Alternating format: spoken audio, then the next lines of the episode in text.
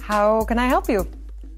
I'd like to exchange NT dollars for US dollars. Do you have a service charge? Exchange.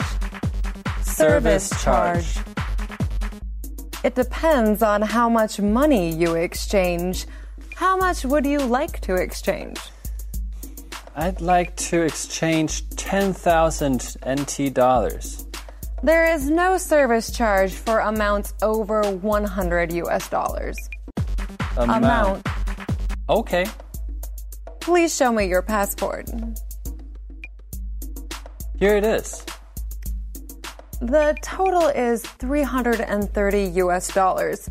Please sign on the dotted line. Okay. Could you give me $100 in small bills? Small bills. Sure. Do you want tens or twenties?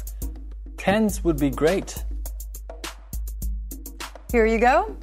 Have a nice day. Thank you. Bye.